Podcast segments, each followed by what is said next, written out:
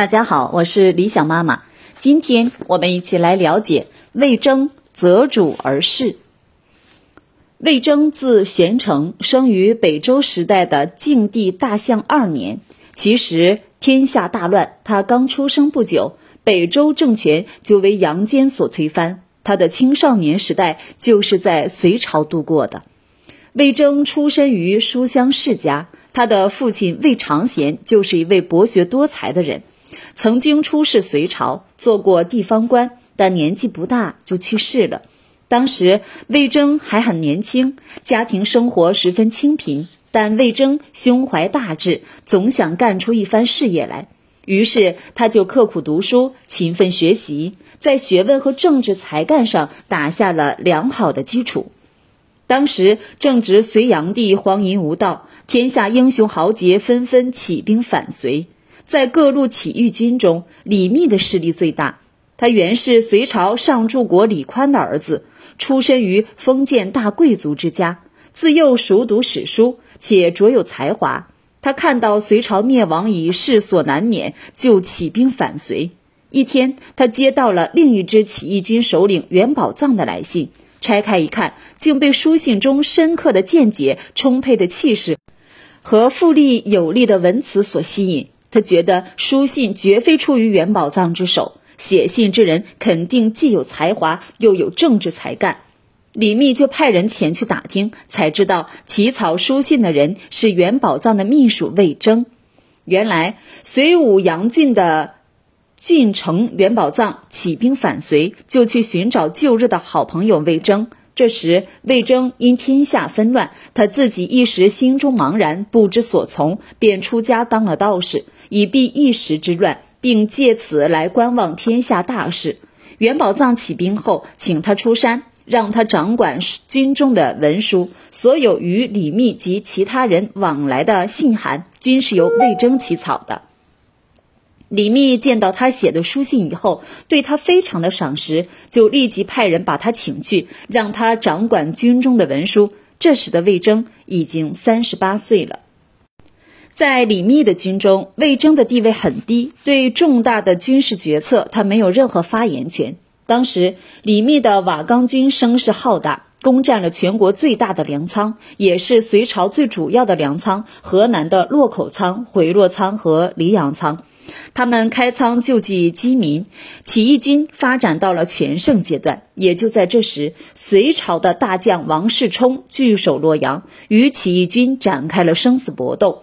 由于起义军发展迅速，被胜利冲昏了头脑，起义军中存在着速战速决的思想。魏征清醒地看到了起义军中的许多不足，但又苦于无处进言，就找到李密的长史郑言，对他说：“起义军虽有重大胜利，但伤亡也很大。现在军中费用紧张，储备有限，且赏罚不均，不宜于同隋军硬拼硬打。”目前之计在于深沟高垒，以待敌军粮尽，我军等敌军撤兵，再行追击，可获大胜。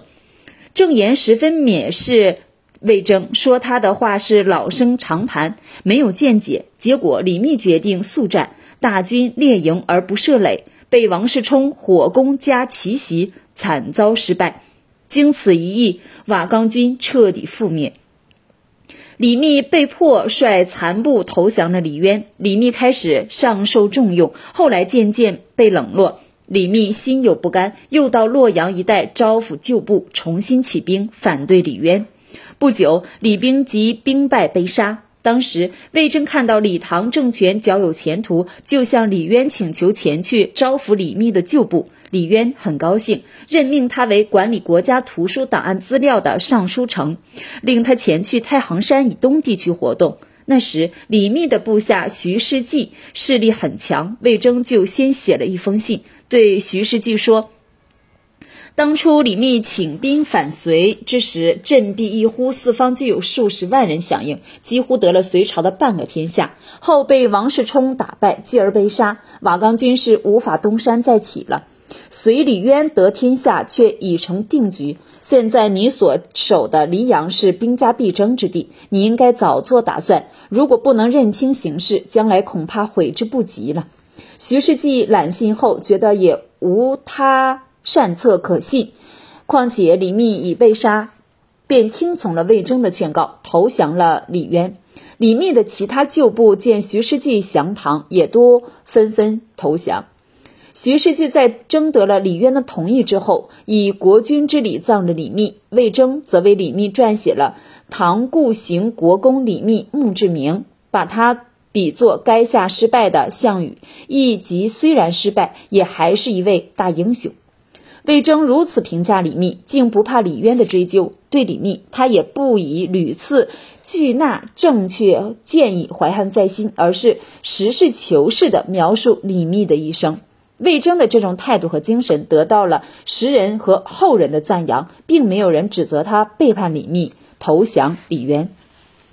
武德二年十月，农民起义军首领窦建德领兵南下，攻占了徐世绩防守的黎阳。恰巧魏征也在城中，窦建德仰慕他的大名，就命他为记录皇帝言行的起居舍人。魏征虽在窦建德军中历时一年半，其实并未发挥什么作用。随后，窦建德、王世充被李世民打败，魏征就又与人一起复投李渊。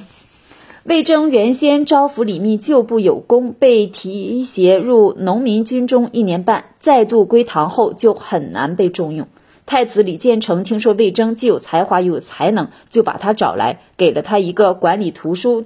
经籍的小官叫做洗马，在这一阶段，魏征虽有文明，实际上并未发挥多大的作用，只是给李建成提出一个建议，让他带兵去攻打不堪一击的刘黑闼，既可建立军功，又可暗结豪杰。太子听从了他的建议，结果取得了圆满的成功。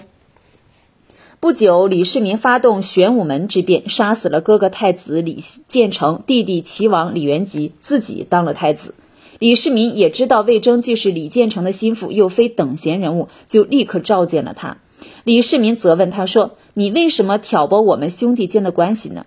魏征没有巧言机辩，而是据理回答。不管是否触怒李世民，是否会被李世民杀头，他说：“人各为其主。如果太子早听信了我的建议，就不会遭到今天的下场了。”我忠于李建成是没有什么错的，管仲不是还射中过齐桓公的代沟吗？李世民听他说的既坦率又有理，尤其他举出了管仲射小白的历史故事，自己更不能显得连齐桓公小白重用仇人管仲的气度都没有，就赦免了他。并封他做掌管太子文书的管事主簿。至此，魏征结束了他转来跳去的更换主人的生涯，开始了他一生中真正有价值、有意义的时期。唐太宗李世民是中国历史上少有的明君，他之所以明，其根本原因之一在于他善于纳谏。由于中国历史的发展进程和李世民个人的品德才能，使唐朝成为中国历史上最为鼎盛的时代。李世民即位不久就提升魏征为谏议大夫，这真是得其所哉。不知是唐太宗善于听取别人的意见，才成就了魏征的名声，还是魏征敢于犯言直谏，才促成了唐太宗善于纳谏的性格，亦或是二者互相作用？反正魏征的进谏和唐太宗的纳谏同样有名。谏议大夫的职责是专门向皇帝提意见，在今天看来，这实在是个很奇特的官。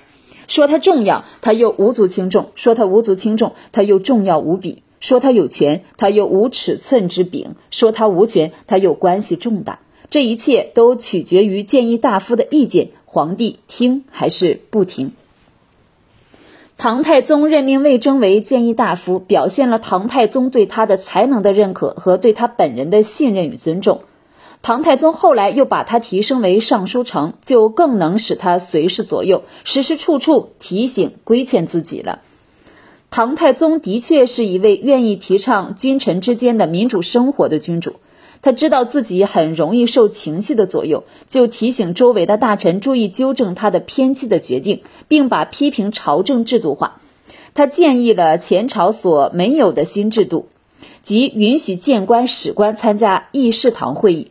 这种制度不仅能够保证谏官、史官能够及时了解朝政的内幕，使得有所劝谏，还起到了一定的监察作用，使宰相及其他官员不敢谎报政绩。这种制度还规定，在会议之上，不管是皇帝还是大臣，如有过失和不当之处，谏官可当面指出，无予以辩论。再者，史官也了解皇帝大臣的许多情况，根据第一手材料写出起居注，对他们也是一种监督。魏征就是在这种相对宽松自由的环境里做谏官的。他劝谏的内容从长治久安的军国大计，直到皇帝个人的起居生活，涉及到许多方面，对唐太宗及唐朝贞观年间的政治可以说产生了很大的影响。在治理国家方面，尤其是在大乱之后拨乱反正，魏征充满了信心，主张宜快不宜慢，宜急不宜缓。唐太宗即位之时，天下初定，百废待举。唐太宗虽有心治理好国家，但到底该怎么办，却是心中无数。一天，他向魏征说：“贤明的君主治理好国家，也该需要百多年的功夫吧？”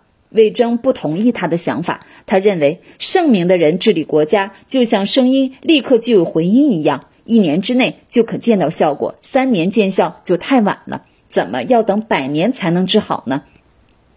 尚书仆射封德仪认为，自古以降，人心一天不如一天，日趋奸诈。秦朝用严刑，汉朝用霸道，却都没有把人心教化成功。魏征想用这些满是书生气的话来治理国家，那就必然败亡。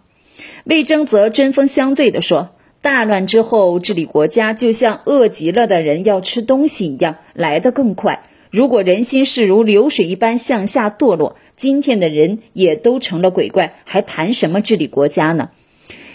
行地道则地，行王道则王。问题是采取什么措施来治理，而不是人民是否可以教化。